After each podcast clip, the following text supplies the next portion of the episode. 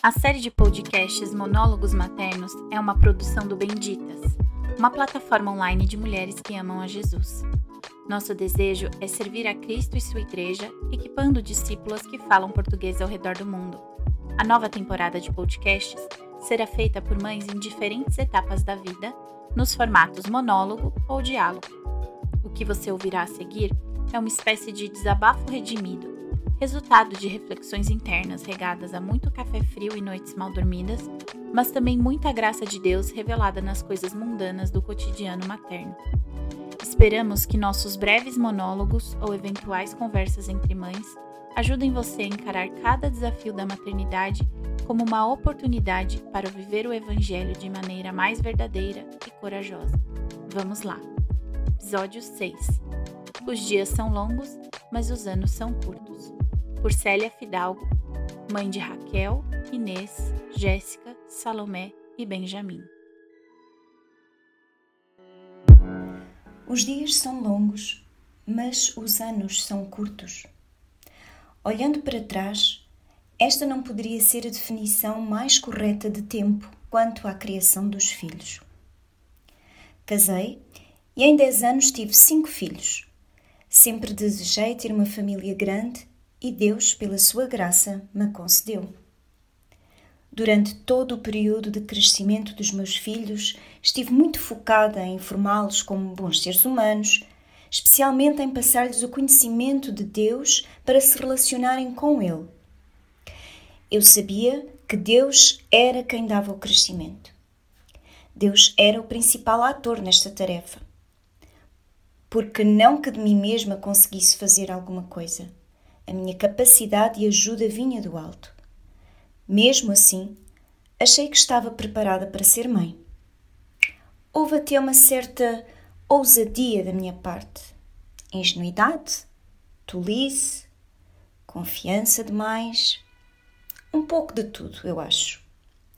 Mas nem por isso foi perfeito. No desejo de educar bem, como uma santa que peca, errei tanto. E hoje olho para trás com arrependimentos. Não me arrependo dos brinquedos que não dei, das roupas que não comprei, doces e outras coisas mais que não comprei ou que não dei na hora da demanda. Antes, arrependo-me de todos os gritos que dei. Graças a Deus, os meus filhos não eram surdos e do que eles não tinham culpa era do facto de eu não saber controlar o meu temperamento quando colocada sob pressão ou quando as coisas não corriam do meu jeito. Gritei. Não gritei sempre, mas gritei muitas vezes. Apesar de ter lido sobre maternidade, o foco desses livros sempre foram os filhos. No entanto, se há pessoas que precisam mais de livros, são os pais porque estes seres humanos, tão queridos e fofos, que tanto desejamos e amamos, vão nos pôr à prova. Não porque têm um plano de nos fazer enlouquecer, mas porque têm personalidade própria dada por Deus e estão a aprender. E a aprendizagem é feita de tentativa e erro, e acertar e fazer de maneira diferente. E eu creio que é dentro do seio familiar que mais somos moldados por Deus. Um dia eu li, não pela primeira vez, mas quando realmente li Efésios 4, que dizia: Mas vós não aprendestes assim a Cristo, se é que o tendes ouvido e nele fostes ensinados, como está a verdade em Jesus, que quanto ao trato passado, vos despojeis do velho homem que se corrompe pelas concupiscências do engano, e vos renoveis no espírito da vossa mente e vos revistais do novo homem que, segundo Deus, é criado em verdadeira justiça e santidade. Por isso, deixai a mentira e falai a verdade cada um com o seu próximo, porque somos membros uns dos outros. Irai-vos e não pequeis. Não se ponha o sol sobre a vossa ira. Não deis lugar ao diabo. Aquele que furtava, não furte mais. Antes trabalhe, fazendo com as mãos o que é bom para que tenha o que repartir com o que tiver necessidade. Não saia da vossa boca nenhuma palavra torpe, mas só a que for boa para promover a edificação, para que dê graça aos que a ouvem. E não entristeçais o Espírito Santo de Deus, no qual estáis selados para o dia da redenção. Toda a amargura, e ira, e cólera, e gritaria, e blasfémia, e toda a malícia sejam tiradas dentre vós. Antes sede uns para com os outros benignos, misericordiosos, perdoando-vos uns aos outros, como também Deus vos perdoou em Cristo. Então entendi que isto se aplicava ao meu relacionamento com os meus filhos também. Pedi perdão a Deus, pedi a sua ajuda para entender qual era a origem dos meus gritos. Arrependo-me também de todas as palmadas que dei inadequadamente. Eu cheguei ao ridículo de bater com chinelo de pano a um dos meus filhos. Esta história hoje é contada por eles como piada, entre risos, não houve dor, mas também não havia propósito. Nenhum dos meus filhos se recorda da disciplina ou da lição aprendida com as palmadas. Rio-me, mas também choro por dentro, de arrependimento. Ensina a criança no caminho em que deve andar diz em Provérbios. Ensinar é um trabalho de paciência. Antes de exigir o cumprimento de regras, há que ensiná-las e verificar que foi absorvido esse ensinamento. Para mim, a matemática só fez sentido na idade adulta. Foram muitos anos de ensino da matéria, muitas dificuldades, ainda bem que nenhum dos professores, ou até os meus pais, não brindaram a minha dificuldade com gritos e palmadas. Há realmente coisas mais difíceis de aprender. Uns é matemática, outros a obediência, o relacionamento entre pares e tantas outras coisas. Como escreve Vanessa Belmonte no seu livro O Lugar da Espera na Vida Cristã, sobre o tempo. Esquecemos ou nunca ninguém nos ensinou de verdade que nada chega pronto de imediato. Um relacionamento, uma amizade, uma carreira, uma família, uma igreja, um ministério, um projeto e que é preciso tempo para fazer as coisas acontecerem.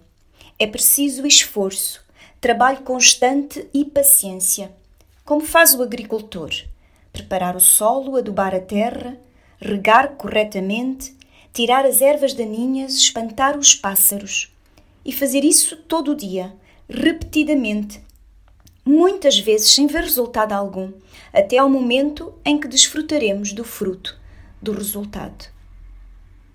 Então, qual era o sentido dos gritos e das palmadas? O Senhor mostrou-me que era a minha frustração, das coisas não correrem à minha maneira. A minha ira descontrolada se manifestava assim, fruto de um perfeccionismo que nem eu mesma estava à altura. O cansaço dos dias, das tarefas rotineiras que me assoberbavam e que se mostravam mais importantes a serem cumpridas do que o relacionamento com os meus filhos. Não posso apagar da memória dos meus filhos o facto de ter gritado com eles, mas eles podem testificar que a mãe mudou. Não perfeitamente, mas mudou. A glória pertence somente a Deus pelo seu Espírito Santo que trabalhou e trabalha em mim. E digo mesmo que Paulo: Quanto a mim, não julgo que o haja alcançado. Porém, uma coisa faço, e é que, esquecendo-me das coisas que para trás ficam e avançando para as que estão diante de mim, prossigo para o alvo, ao prémio da soberana vocação de Deus em Cristo Jesus. Este que perseguiu a Igreja de Deus tornou-se o grande proclamador do Evangelho do Senhor Jesus e nem por isso se considerou melhor que os outros, mas se declarava o maior dos pecadores. Somos perdoados, mas não significa que sofremos de amnésia. Ou como Pedro, que no encontro com o Cristo ressurreto, quando este lhe pergunta pela terceira vez se o ama, responde com tristeza: Senhor, tu sabes tudo e tu sabes que te amo.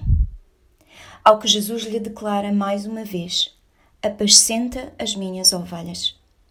Não quer isto dizer que, mesmo amando a Deus, pecamos?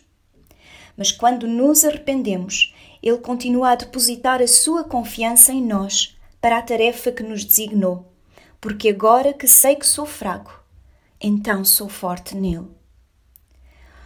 Olho para esses momentos com os meus filhos com tristeza, em arrependimento e não me perdoo. Mas a palavra me lembra que nenhuma condenação há para os que estão em Cristo Jesus, que não andam segundo a carne, mas segundo o Espírito. Não compete a mim perdoar-me. O perdão não é algo que eu possa dar a mim mesma, até porque se assim fosse, hum, eu poderia salvar-me sozinha. Só Deus e a quem ofendi podem dar-me o perdão. Pedi perdão aos meus filhos e aceito o perdão dos meus filhos, mas acima de tudo aceito o perdão de Deus, cujo sacrifício em Cristo foi para perdão de todos os meus pecados.